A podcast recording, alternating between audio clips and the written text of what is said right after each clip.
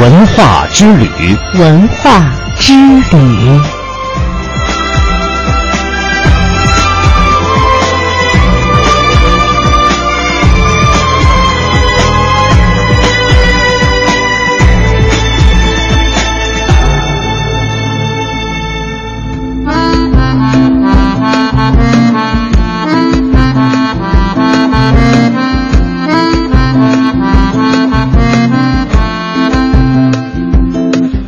探寻文化渊源，感受文化魅力。听众朋友，大家好，这里是中央人民广播电台香港之声数码广播三十二台的文化之旅节目，我是谢哲。大家好，我是曼斯。提到空中花园，不少人都会想到被誉为世界八大奇迹之一的古巴比伦建筑的空中花园。传说中的空中花园采用立体造园方法，建于高高的平台上，园内种植着各种花草树木，远看呢犹如花园悬在半空当中。如今，有着悠久历史的河南开封古城墙也有计划建成具有国际影响力的空中花园式立体景观以及环城旅游休闲带。虽然这一大胆的设想还未成为最终的方案，但是已经在当地引起了不小的轰动，甚至是引起了考古圈的争议。按照项目规划，开封古城墙有望建成集旅游、休闲、饮食、娱乐、购物为一体的文化产业项目，并被寄予拓展开封旅游空间的厚望。那么，设想中开封的空中花园能否成为现实？这背后，传统和现代有着怎样的力量博弈？类似文物搭台、经济唱戏，是重开发还是重保护呢？我们来听记者管鑫的报道。开封古城墙周长十四点四公里，是全国重点文物保护单位，是我国现存的仅次于南京古城墙的第二大古代城院建筑。历经战乱和黄河泛滥，现如今的城墙之下叠压着五层古城墙。虽已历经多个朝代修复，其规模、格局乃至重要坐标都没有改变，其考古价值举世罕见。提出空中花园设想的是河南大学河南文化旅游研究院院长陈穗莹。按照他的项目设想，人们在城墙上就可以进行休闲娱乐活动，比如走到大梁门就可以参观开封饮食文化博物馆和城洛城景观。城墙上面可以修成一个最窄的话有三米，宽的话可以达到十米的步行道，同时自行车道也可以修。其他的空间就可以栽上一些花草。城门楼，它可以作为一些展示的场所，你比如说作为这种饮食文化。服饰文化，或者说搞一些小咖啡屋都可以。看城墙之开封，随着城市框架的不断拉大，城墙周边大部分地段道路狭窄，交通拥堵，设施落后。陈翠莹认为，未来开封的格局应该是城墙变成城市的内环，环内是开封古城和各景点景观，环外是居民区配套环城公园。这个旅游景点本身呢，它本身是连续的，外来的游客不需要把车开到城内。你就停到城外，在城墙上就可以展开旅游活动。那么对于城内来讲呢，它就可以实现目前开封城设想的，在城内全部开旅游交通车或者说电瓶车来完成各个景点之间的旅游活动，这减轻城内的压力。而对于这样的大胆设想，住在城墙根儿的老开封人是既期待又担忧。那如果城墙修好了，街上也平坦了，环境也好了，老百姓谁不赞成？现在城墙没啥东西，乱七八糟，再加大扫。坑坑洼洼，这样都没修。他要加宽，那肯定他从这边吧？那他那他肯定保不住，肯定有破坏。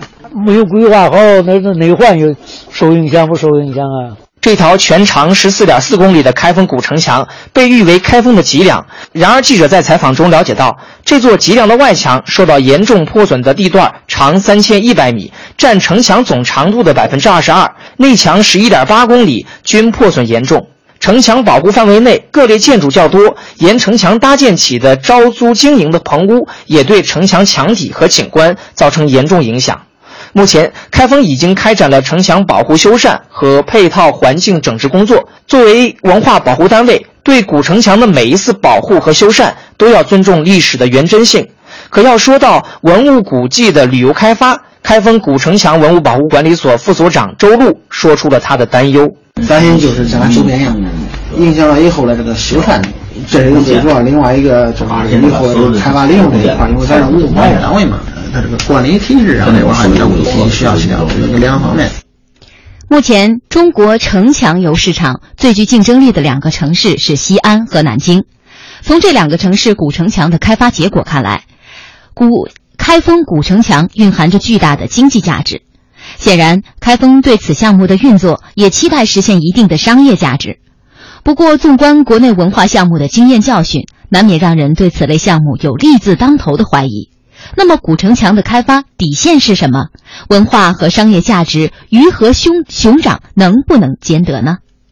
关于开封古城墙保护和合理利用，开封市在二零一四年年初召开建设国际文化旅游名城指挥部例会，进行专题研究，要求分部组织实施。先实现城墙观光线路贯通，做好城门楼、角楼、瓮城及豁口连接，而后提升城墙整体规划基础上完成综合整治工程。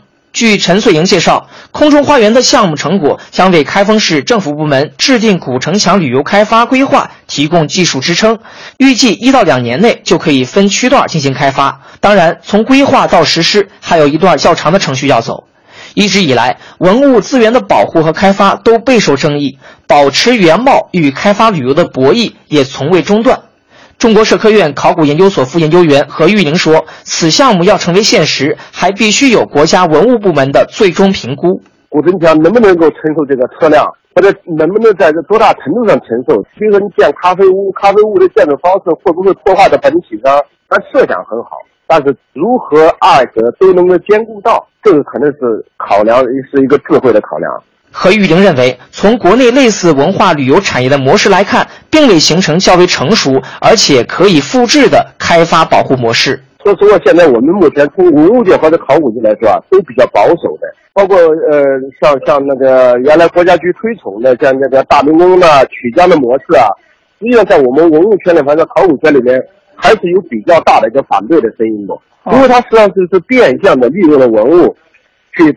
搞旅游开发，搞房地产开发，这种好不好？我觉得还是一个探索的一个方式。也，而在中国古都学会秘书长李令福看来，文物只有活起来，才能养活文物。要让文物活起来，特别是这个城墙，如果能开发的好的话，我们应该支持的。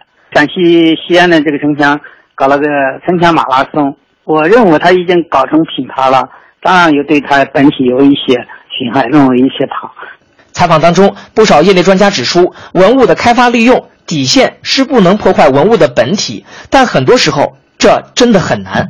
中国古都学会会员、城市专栏作家叶建国认为，人们的文化消费观念如今已经发生很大改变，文化价值和商业价值高度融合的时代已经来临。就是在之前的时候，文化价值和商业价值是可以割裂的，做伪文化的东西，它有时候也是可以挣钱的。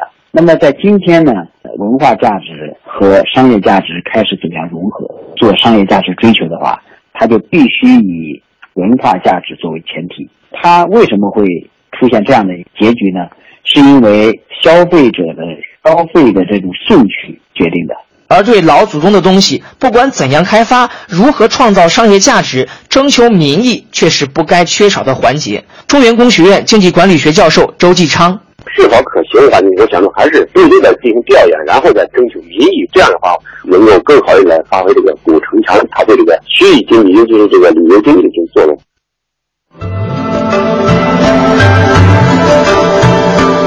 探寻文化渊源，感受文化魅力。中央人民广播电台香港之声，文化之旅。